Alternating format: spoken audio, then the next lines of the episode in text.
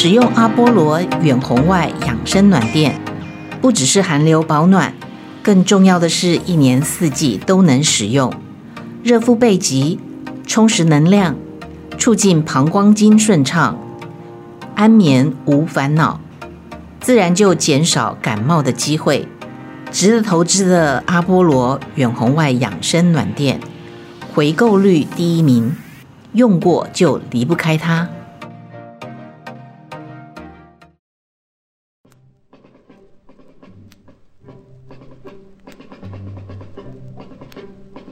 美麦同学会电影法律系由童文勋律师、麦嫂俱乐部共同主持。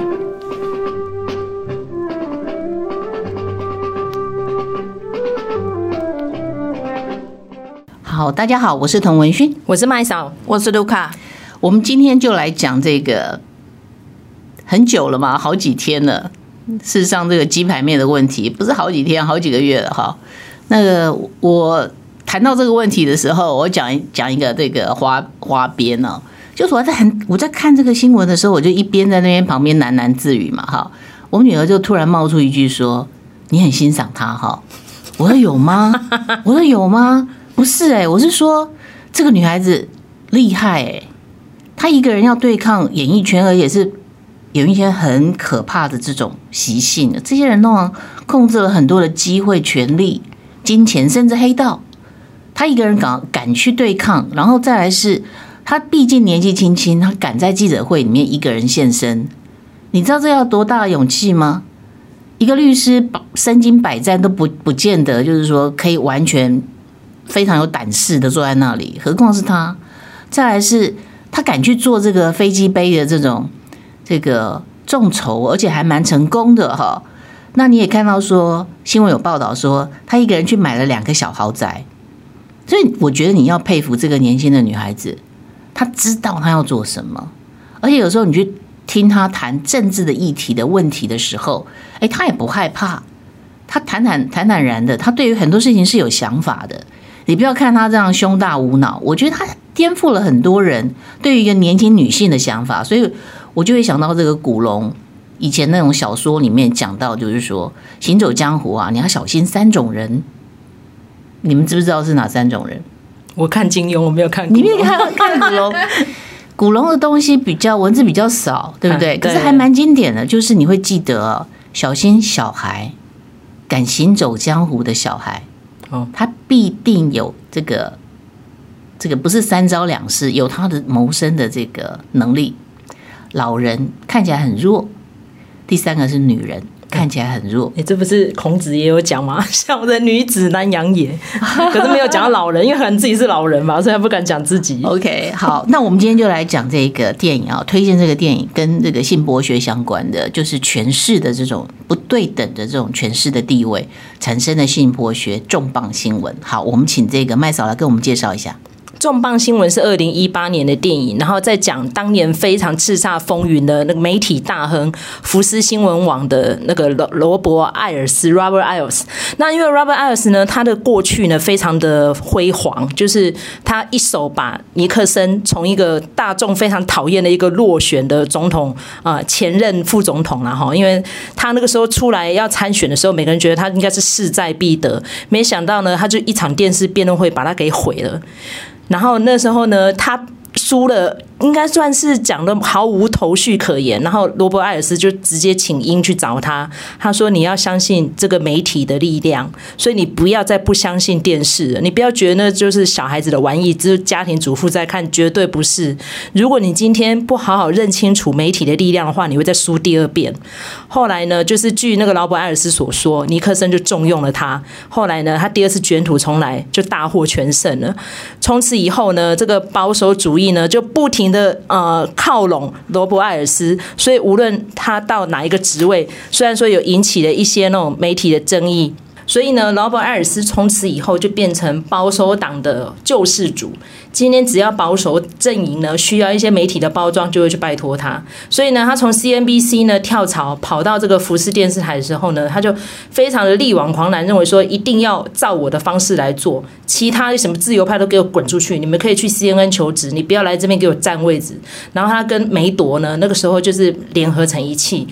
从此以后呢，就称霸了那个共和党的所有的发声管道，所以常常会有人开玩笑说，他就有点像美国的中天呐。但我觉得不能这样比喻，因为中天跟他其实是完全不一样的，不一样的。对对对，不能把共和党比作国民党，那是不一样的事情。是是是，但是呢，罗伯·艾尔斯这个人呢，他一路上的发迹过程都是跟性跟权力都是绑在一起的，嗯、甚至于呢，他结几次婚，那些女孩子呢，啊、呃，跟他结婚的时候年纪都很轻。都小了他至少三十岁左右，而且呢，很多以前都是他的部属，所以呢，他是内举不避亲哦。甚至于呢，这一些啊、呃，他任用进来的女主播们呢，他一致的服装阵容全部都是要吸上一半以上的小短裙，而且呢，在主播台呢，那个桌子是不遮的，就大喇喇的要。剪刀腿，讲剪刀腿很多种暗示。然后呢，而且他们谈的话题呢，基本上都要一致口径，都要劳勃·艾尔斯审过。所以当年被爆出这个性骚疑云的时候呢，就是那个 Carson 啊，她曾经是美国小姐，很漂亮的。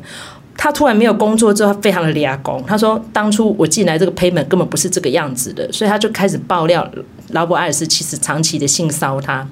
然后开始呢，这个电视台里面每个人都人心惶惶，在选边站。最关键的那个呃主角呢，就是梅根凯利。那因为梅根凯利她的背景比较有趣，是她曾经是一个非常小城镇的一个律师，但是名不见经传，然后她又很向往那个荧光幕前的生涯，所以他就去报道什么交通新闻啊，什么地方小猫小狗新闻，又红不起来。后来自己请缨要到全国电视台的时候呢，是劳勃艾尔是重用他，让他可以主持一个非常重要时段的晨间节目的主播。后来呢，他的人生的亮点就是他在那个诶、上一届总统大选的初选的时候，他担任提问人，问了川普一个很关键的题目，但是川普呢，他不但不回答，他也说他问他税的问题啦，所以你是不是都没有报税什么？那川普最讨厌被他问到这个税的事情。他说：“大主播，我只有看到你美丽的容颜，但是你气得脸部涨红，你是不是月经刚来了？”他就直接跳开那个话题。那因为那一段专访我有看，我觉得真的没水准到这种程度。然后开始梅根凯莉就足足被人家问你是不是月经来，被问了快要三天。问到她老公说，一般正常女的月经来应该就是五天，就已经被问了三天了。你终于可以不用回答这个问题。然后他就直接请假了一个礼拜，他觉得老板都没挺他。其实我觉得很过分了，因为劳勃艾尔斯那个人的作风就是。他可以直接电话打去白宫的，所以白宫有什么样的讯息，不用透过发言人，福斯新闻就先知道了。而且他的老板梅铎就是超级挺他的，但是梅铎下面几个儿子都非常痛恨劳勃艾尔斯，所以劳勃艾尔斯一跑出这个呃绯闻传案传闻的时候，就逼他下台，他还苟延残喘，死不肯哦。然后最后呢，压倒那个稻草呢，就是梅根凯利也站出来说，对，他其实那时候也被做了一些就是性剥削的类似暗示，但是他没有履行，那凭自己的实力的，他也有点撇清那样的关系，但是呢，已经无法力挽狂澜了。最后，劳勃艾尔斯他就是有点淡然下台，然后不到四个月的时间就孤独死在家里，因为他长期是个血友病患者，他就一跌倒爬不起来之后就挂掉了。所以那件事情呢，基本上，哎。应该有时候，诶，怎么讲呢？有大快人心的感觉嘛？其实我感觉没有诶。但是你要看看，是不是共和党没有他之后，真的有点江河日下？好像又有一点点，对不对？那一阵子，因为他死掉是二零一七年嘛，那当然是川普当选的时候如日中天。但是，一七年之后好像就比较没有那么顺利了。然后后来又第二波跑上来，就是我们第二波要讲的电影，就是那个爱普斯丁。哎，那个爱普斯丁的事情呢？哎，好像又。一一阵子又一直在讨论这个性骚性剥削，然后用性来换权利，因为那一阵子 Me Too 案就是全世界都在狂烧嘛，所以这个金权交易呢，好像到现在都一直没有停歇。嗯哼，所以其实刚才讲到川普的问题哈，那个时候在竞选的期间吗？那时候已经竞选结束了，二零一七年嘛，一七年对，对，所以他被这个采访，而且是福斯算算是对他比较友善的媒体。然后谈到的是税的问题，如果说有证据的话也就算了。其实从那个时候其实是开启了对于川普的整个密集的攻击，其实查到到现在四年了，也没查到什么那个真正的确实的凭证，所以他被激怒了。当一个被采访的人被激怒的时候，他就会口口不择言，这是可以理解的。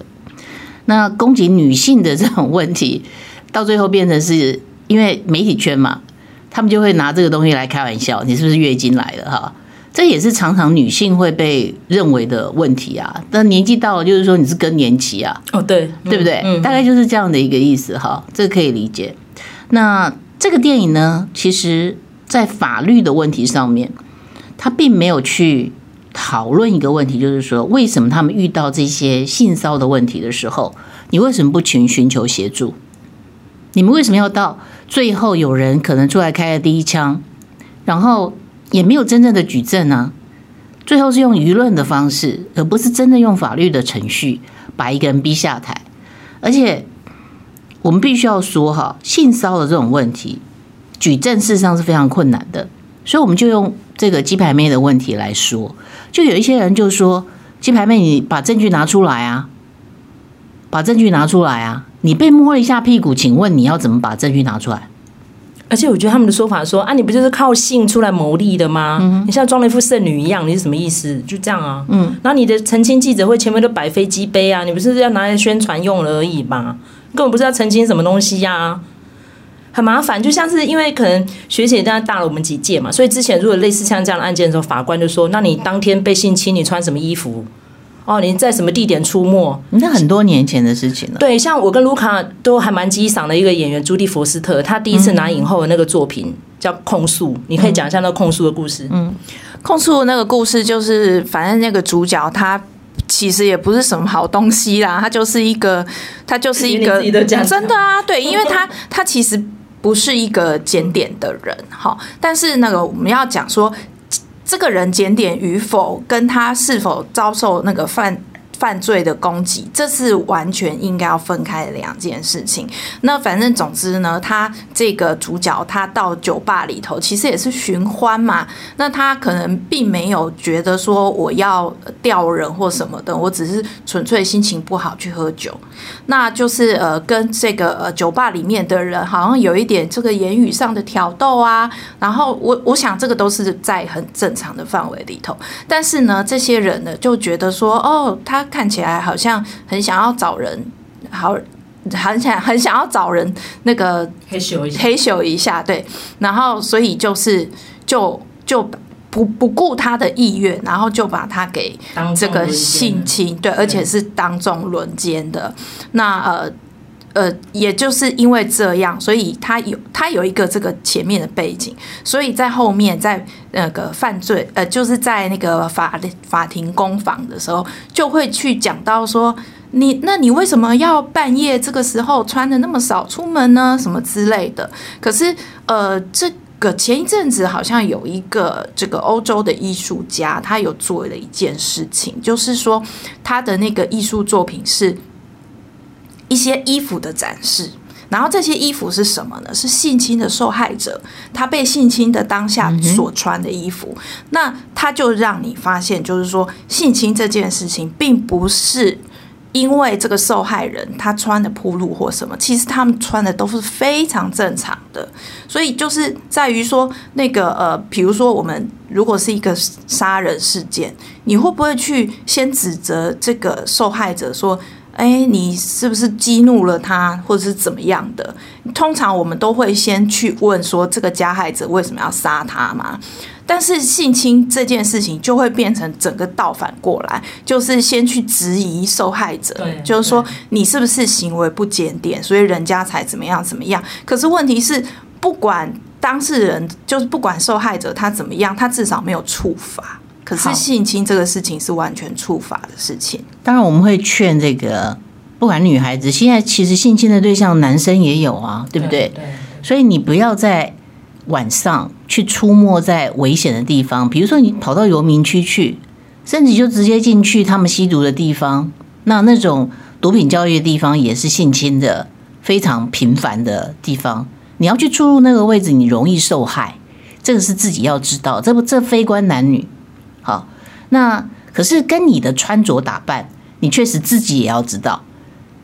会产生刺激。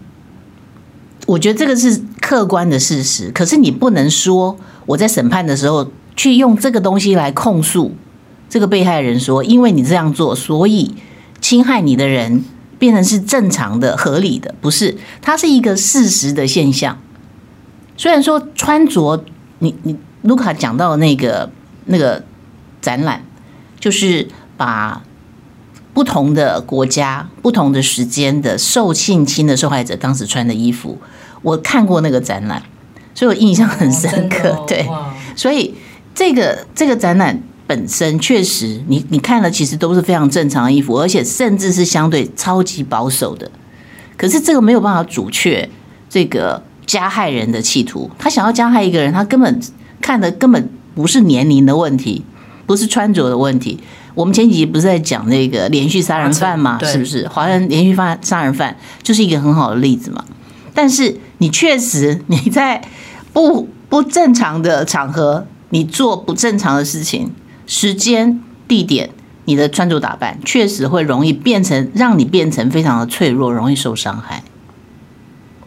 好，那因为其实刚好这一次鸡排妹对上的对象是翁立友。嗯那因为在讨论这个事情的时候呢，希望这一集我妈不要听到吼，因为我妈就是说，所以你也有花边，因为我妈就说翁立友绝对是无辜的。我讲你哪来讲？她讲伊迄形态吼就是足故意的，靠可怜。我讲奇怪，恁家的人讲话哪安尼？你讲欧巴桑呢？他讲安怎欧巴桑就袂使支持翁立友哦？恁家少年家在支持鸡排妹，为着安尼过年我们都在吵架，你知道吗？我就说妈，你看代志你要看证据。我讲啊，你又唔懂事，这靠可能有证据，有证据就可以出来割啊。就变成又讲到我们法律的问题。我女儿到底她没有什么说什么支持谁不支持谁，他只是觉得说，哎，奇怪，我怎么看那个新闻我在喃喃自语，然后他就觉得，哎，你很欣赏他哈。我说没有，哎，这样语言真的很容易产生误解。对，就是这样子。说我我觉得他真的是，你不要轻易去招惹一个很有脑袋的女性。是，我觉得这是好事。我觉得其实豪记唱片，我真的直接点名了，你们的公关真的超烂的。嗯，第一个，你开那个记者会怎么会开成这样？第二点，你那律师又是在做什么啊？他他根本没有正面的效果，你懂我意思吗？嗯、第二点，大家都知道，因为走法律的都了解，你这种案件到时候告的一定是不了了之的，说鼓励你提告，这又是什么说法？危机处理是负分的，不是零分而已。因为我其实有时候在不同的饭店哦。在开这个不同的会议的时候，我会突然遇到一个那种唱片公司在做发表会的，这个是非常豪华，那个然后粉丝啊，然后非常的热闹，他们很会做这个，就没想到这一次的这个记者会开成这样子，哩哩啦啦。如果我是 Only 有的话，我当下我就会先道歉，然后我一定会先装笨。我相信翁立友也没多笨，可是他先道歉就好了。很多事情当下就解决了，他就说：“拍摄我不了解，我唔办，我想讲是做气氛啊，因为是少年查某囡仔，你个无给啊，可能我个较有年纪啊，我刚做你阿兄的人，我甲这个妹妹回事的，请你原谅我啊，你就好啊嘛，你开一个那样子，然后又讲到他的妈妈，就是曾国城处理的方法，对，然后又讲到说他想自杀，你讲这个要干嘛？你根本就是在情绪勒索嘛，嗯、哼。所以我觉得翁立友这次真大大失分。你看他后来过没几天，吴宗宪几个大哥都骂他，亏业什么记家回。嗯而且我觉得那个律师也很失职啊！嗯，你你你好像又在指责被害人了，怎么会这样？然后他那个公关挺着大肚子，拜托不要逼我在这边生出来，在干嘛？对，太太奇怪了！你们你们到底是要干嘛？瞎你们要说清楚事实吗？然后还逼记者去逼这个被害人？对，然后鸡排妹人坐在那边，你是不是就应该婉转的直接就跟他对质就好了？你还赶他走，还骗他走？还有一个方法是直接 cancel 记者会，就是不要让事情激化。对，就直接 cancel 记者会，这不是很好的公关。或者是说，我是 only 有，当场下来就跟他道歉，握个手，拍谁，阿那阿呀，对不住，就好了嘛，就赢回来了。对，就搞成这个样子，危机会变成转机啊，是就笨呐，没胆呐，我觉得是这样。其实我觉得鸡排妹的这个事件蛮有趣的，是说她一次包了三个案子，嗯，就是说呢，这个呃。呃，第一个是呃翁立友的事情嘛，哈，然后呢，呃，其实翁立友这个事情也是从前面一个事情发展出来的，就是那个尾牙的呃邀请那个鸡排妹来主持那个老板，好，就是有一些语言上面的骚扰，然后呢接接着上台之后呢，又是翁立友。疑似哈，我们不要讲说就是有明确的证据指出来没，疑似这个刷卡的这件事情嘛哈，然后再来就是刚才这个呃麦嫂有讲到曾国成的事情，那还有一个就是呃这个有。网友就挖出鸡排妹很久以前二十出头的时候，跟这个呃许孝舜还有这个董恰恰他们这个录的短剧的那个过程，然后就是反正在短剧里头也是好像疑似上下其手啦。好，那你看这三个案子，其实大家的处理方式都不一样。那比如说像曾国成，他就是呃。鸡排妹她她后来有上 Clubhouse 自己现身说法嘛？那她的说法是说，她觉得曾国成打招呼的方式就是抱得太紧了。那那个她后来也跟其他的一些演艺圈的朋友有讲过这件事情。那其实很多人都跟她反映说，曾国成的确有这样子的倾向。那也就是后来呢，就是呃。也有人陆续的帮曾国成讲话，就是说呢，曾国成打招呼的方式一向都是这样。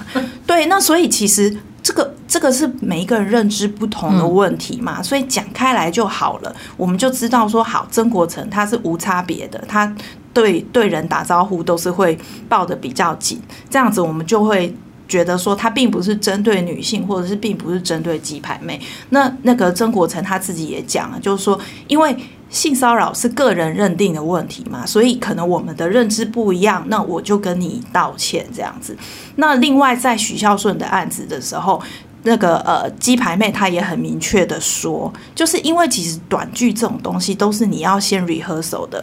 那在 rehearsal 的时候呢，你就先讲好说我们的尺度是怎么样。所以他说这两位大哥完全没有不是在性骚扰他，那个都是讲好的、排练好的东西。那后来呢，许孝顺跟彭恰恰，呃，因为那个许孝顺他说他要出来选公职嘛，基隆的公职嘛，所以他也有对这件事情有说明，就是说这。证明他跟这个鸡排妹的说法是一致的。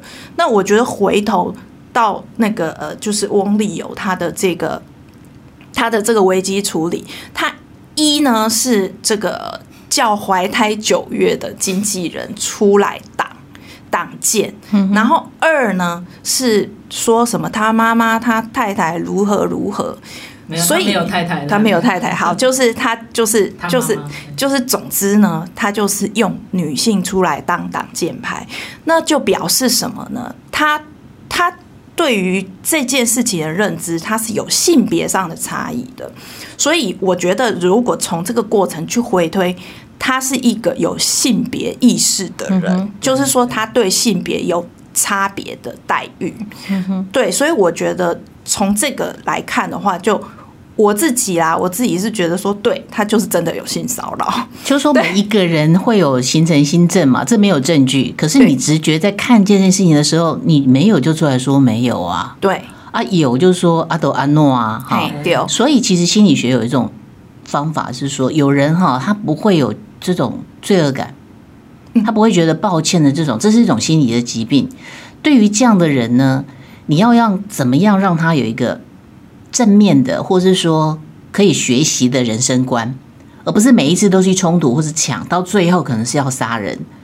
方法就是奖励他，就是他他要学会怎么样利用脆弱或道歉来跟别人和平相处。其实这是一种控制，这是心理学。也许你们跟心理学家、心理医生在谈的时候，可以来谈这个问题。因此，一个人犯了错的时候，如果他还懂得我要示弱道歉的话，其实这是有心理疾病的，可能有心理疾病，而且是很可怕的，很会利用这种各种方法来操控人心。可是，我们今天看到这个案例里面的被疑似加害人，他是没有这种能力，可是。相对的，也可能承认了自己真的做的这件事情，因为你整个情境包装起来就变成这个结果，这是真的是一个非常糟糕的公关的操作。所以，我们进一段音乐之后回到现场，我们第一段讲的是重磅新闻的这个电影，第二第二段我们要介绍另外一个电影，其实这个是相对的哈，是一样的，就是在讲这个性骚的问题。我们法律的部分要怎么处理呢？下一段来。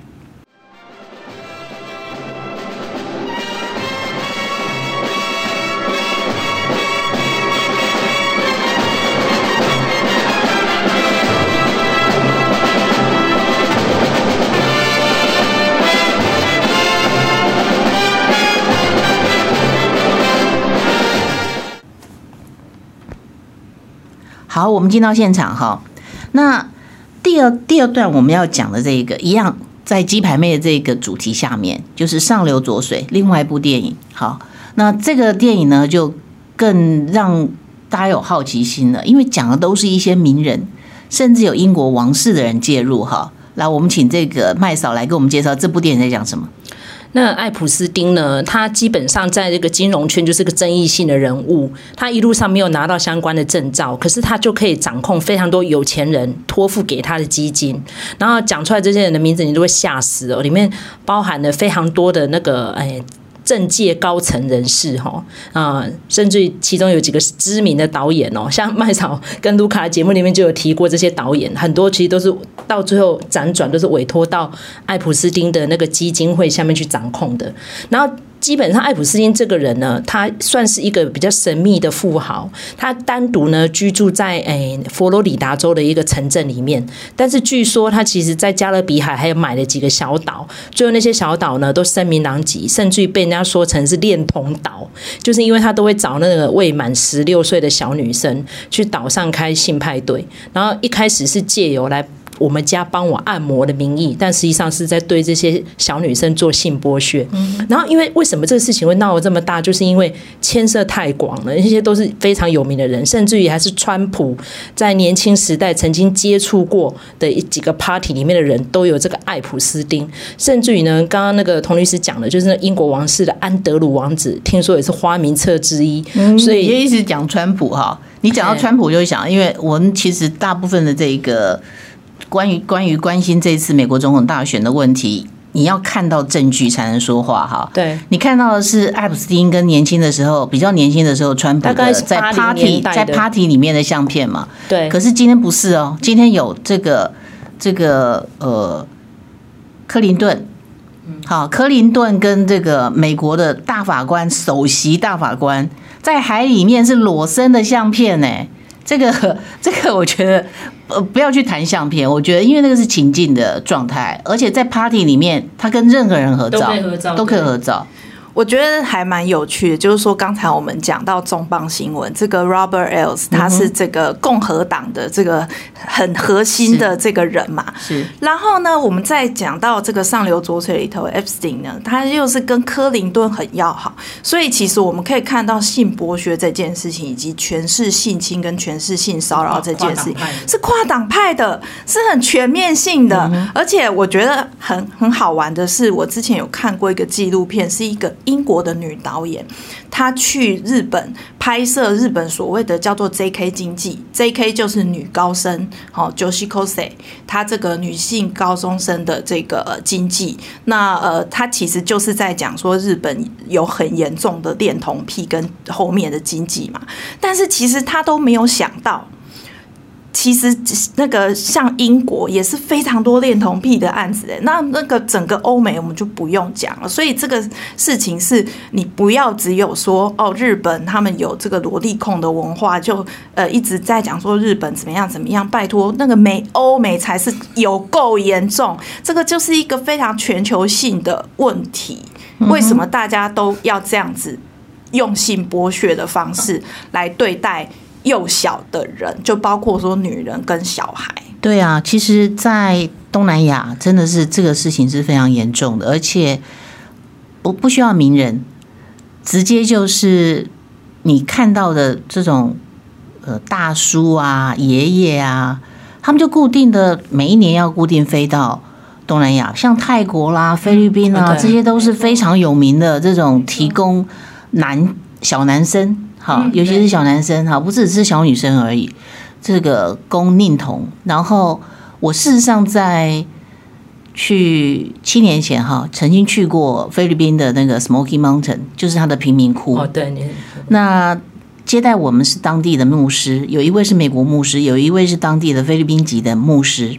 这个牧师呢，他小时候就是同济，最后这个因为在神的这个国度里面，他找到了救赎，最后完成了学业哈，然后他一路甚至到最后能够念完他的大学的课程，都是因为他被一个呃高龄的女性包养，他他都坦坦然然的说出这样的一个过程，所以他最后变成牧师，他整个投身在贫民窟里面协助这些孩子，就是用他自己的经验，所以这样的事情其实是非常的这个这个根本是充斥在这整个世界，有权有势的人就可以这样做。但是我必须说，从法律上来看，美国对于这种呃。令童的问题啊，是罚的非常重的。在二零，我记得二零一一三年左右，有一位老先生哈，这固定过去固定十年来，就是每一年都要去泰国啦、东南亚去嫖妓，而且呢是令童。这个事情到最后还是被举证出来了，他被判到哈。上百年的这样的一个刑度，他当然不可能被关那么那么久嘛，几十年，他早就已经死了。他被判刑的时候已经八十几岁了，所以其实这样的一个案件，看你办不办了。可是台湾其实好像没有看过这样类似的案例，美国是蛮多的。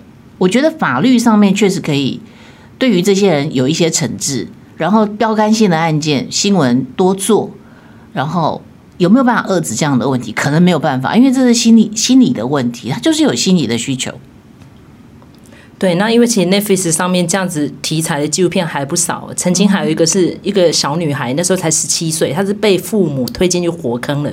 就是一个邻居大叔呢，假借说你是被外星人绑架，然后两度呢把她绑票绑走，而且都长达一个多月，而且那是父母同意的哦。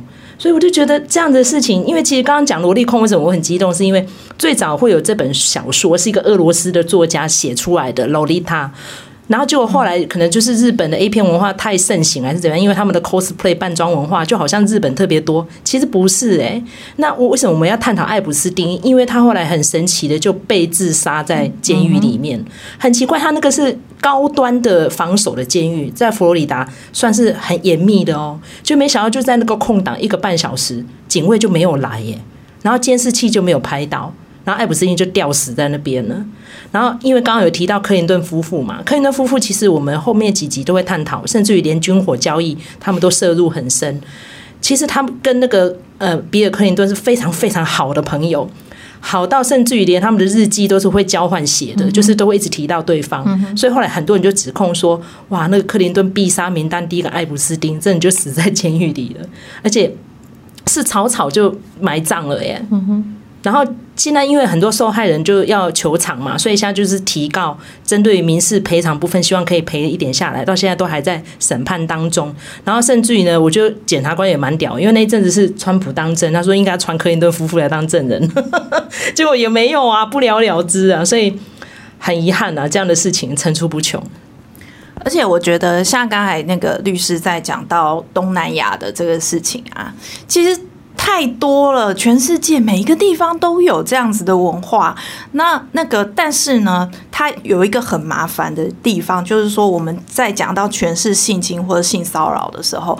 就是因为他那个加害的这一方，他是属于就是呃，他可能是体制里面的人，他有可能监守自盗，就像 Epstein 他这样子被自杀一样。就说呃，因为摄入的层级已经太高，所以呢，就变成说这种事情特别不容易被揭发。这也是为什么当初演艺圈会有所谓的 Me Too 的这件这个 Hashtag，因为这些加害者他们都是位高权重的人。那这个呃，说说实在的，他可能也对于这个被害者有知遇之恩等等的，所以就会变成说这个事情要把它揭发就特别的困难。那假设比如说像是呃，如果以美国这几个案例的话，大概是政治上面的权利嘛。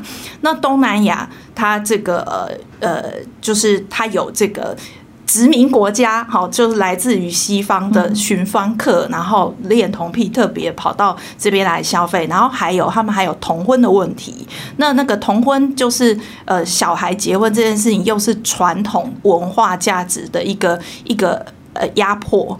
反正就是他他其实都涉及一个，然后还有我们讲到那个呃最有名的惊爆焦点的这个神父性侵的事情，也是一样，神父。梵蒂冈是一个那么大的这个体系的这个压迫，所以就变成说，我觉得在这样子的事情，就是只只能呃就是我们比较消极一点的讲，就是希望说受害者可以现身说法，是对，然后让这个事情让大家所知道，因为因为这些人可能都犯下这些罪行的人，可能都是位高权重的人，那你要如何去撼动他？这个就是只能靠舆论了，嗯，因为你说证据在哪里，对不对？可是我相信以后有多少人敢惹鸡排妹，然后。你还要继续欺负这些女孩子？你怎么知道她转身她不会站出来？所以唯有靠大家站出来，把这些东西都拉在阳光下面曝晒，才有可能真的让这件事情好一点。在阴暗的地方，那个不敢站出来的人，其实所在多有。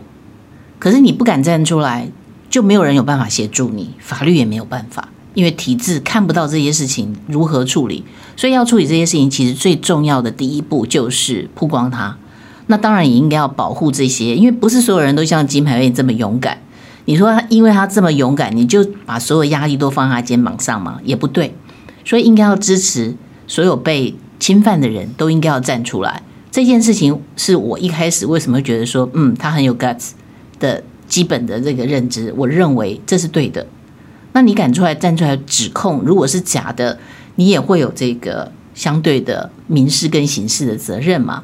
所以我觉得这个才是最好的处理的方法，对不对，麦嫂？对，嗯，好。然后 因为其实那一阵子美国真的太多这种事情了，譬如说像是那个体操哈，那个那个医师的事情嘛，那那个性骚扰层面更大了，所以我觉得看得蛮伤心的。但是也希望大家提高警觉啦，周遭有这样子的蛛丝马迹，有这样的情况，真的大家要勇于反应，而且要站出来。嗯哼，也有一些悲剧了，因为我看过美国有一个案例，非常有名的妇产科医师，就是因为被这个病人指控。就是在做内诊的时候，其实旁边都有护士在，他的手法让他觉得不舒服，就这样子变成绯闻之后，到最后这个非常有名的医生啊自杀。嗯，所以其实应该要勇于面对问题，错了其实没有什么，错了你就负负起应该有的民事跟刑事责任，这个才是面对人生，没有人不犯错的最好的方法。好，不是说隐藏，然后逼着一个孕妇出来帮你处理问题，这是不对的。哦，我这边也讲一个花边好了，不过这个就是反正我没有什么亲身经历啊，那就是都是听来的。嗯、就是那个时候在鸡排妹这件事情发生的同时，有一个事情呢，也在这个国外的社群媒体沸腾哈，就是有一个前 AV 女优，她叫米娅卡利法，她是这个叙利亚裔的呃美。应该是美国人吧？对，那他呢，就是因为他已经退役了，他不当 AV 女优了，那他就转型变成是一个公共倡议的 activist。那他那个时候呢，就是针对于这个印度这个莫迪的政权呢，他想要就是做农业的改革。好，那结果呢，其实他这个农业改革就是呃，相对来说就是呃，其实是一个呃。明着是农业改革，但是私私下其实是跟宗教派系有关的这样子的一个改革，所以这个有一些农民就起来反对。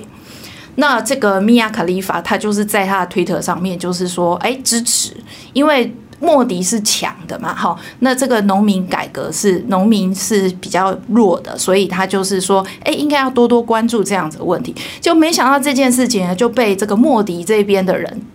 呃，拿来做文章啦，就说，哎，拜托你，你不看看，照照镜子，你就是一个 AV 女优，你讲话是有什么分量？这样子，就去质疑她的信度。可是我，我那个时候看到这个事情，就觉得说，哎，跟鸡排妹啊，人家讲她刷飞机杯什么的，但我会觉得说，这个是，呃，我觉得我们在这个行为哈，性骚扰这个行为跟这个指控的两方，这个事情要。就是他们本人的信度的这件事情，我们要把它分开来看。就比如说像这个翁立友，他被指控嘛，那很多人就帮他说话啊，他就是一个很好的人呐，你怎么会说他性骚扰？可是问题是，好的人跟性骚扰的人，这这两件事情也是可以分开来的。像那个时候。重磅新闻里头有讲，就是说，呃呃，这个 Megan Kelly 她一直犹豫说，她到底要不要指控这个 Robert Ellis。那她那个时候就有跟她老公讲，她就说，哎，我他其实是我的恩人呐、然后他真的是一个很好的人，而且是一个很有能力的人。那但是问题是，他有没有做性骚扰的事情？就是有啊，就是我觉得好人跟性骚扰的人，这这这两件事情是完全可以独立看待的，而且可能好人还更有对各种不同的这个美丽的事物的爱好。对不对？对，那他想要碰触啊。对，那比如说你做过 AV 女优的人，你会不会对社会议题有自己的看法？这当然也是可以独立看待的。嗯、那甚至那个米亚卡利法，她后来为什么转型成 activist？她就是在讲说，其实她也是一个诠释的。呃，性的观念的一个受害者，因为他因为他是中东裔嘛，叙利亚裔，那其实他在那个年少时期就是都是被霸凌的。那他后来就觉得说他这样子很不起眼，他就觉得说他要改变这个事情，他就跑去隆胸。嗯哼，那他就说一隆胸之后啊，所有的人看他的眼光都不一样了。那后来就是因为有人搭讪要找他去拍 AV，那他就会觉得说那个。他在拍 AV 的当下，其实是很很难过。就是有的时候，他们就会说：“哎，那个你要不要做一些，就是呃，比比比如说一般人比较不会看到的这个性动作的时候，那他就会很挣扎。那呃，他其实当然是不想的，但是那个周遭的氛围会让你觉得说，你必须要做这件事情，你才得到认同，你才能拿到酬劳。那那个其实是一个压迫，所以他后来。半年，他只做了半年之后，他就觉得说这个太不健康了，而且对他的自我是非常严重的否定，所以他后来呢就这个就退出了。但是他说他的影片都还在那个 Pornhub 上面，就是。当初拍他的这个这个制作公司还持续的用他的影片获利，嗯，他即使他本人都已经退出这个圈子了，所以他就说他就是一个非常活生生的，就是被这个大众的性观念所害、所剥削的一个人，所以他才出来要当 activist。所以我我觉得这个是我们现在在看呃跟性相关的事情，你必须要把他的为人跟他的行为分开来看，嗯。好，所以这个是我们看到这个问题哈，这两个电影推荐给大家。好，然后其实 A B 就不推荐 了，所以遇到法律问题还是应该要曝光求救。好，我们有很多求助的管道，包括现在其实有大的公司都必须要有性平的这样的一个单位哈。那你如果说不想要让认识的人、熟悉的人知道，也有很多的社工的团体跟社工的机构。好，还有法律的这个机构或者是律师都可以寻求协助。好，我们今天就讲到这边，谢谢大家，谢谢大家，拜拜。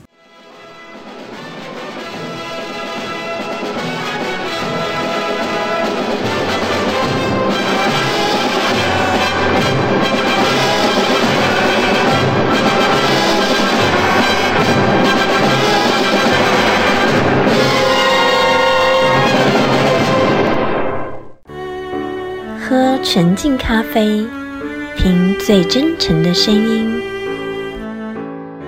口感香醇，把人生的甘甜、酸苦完美搭配，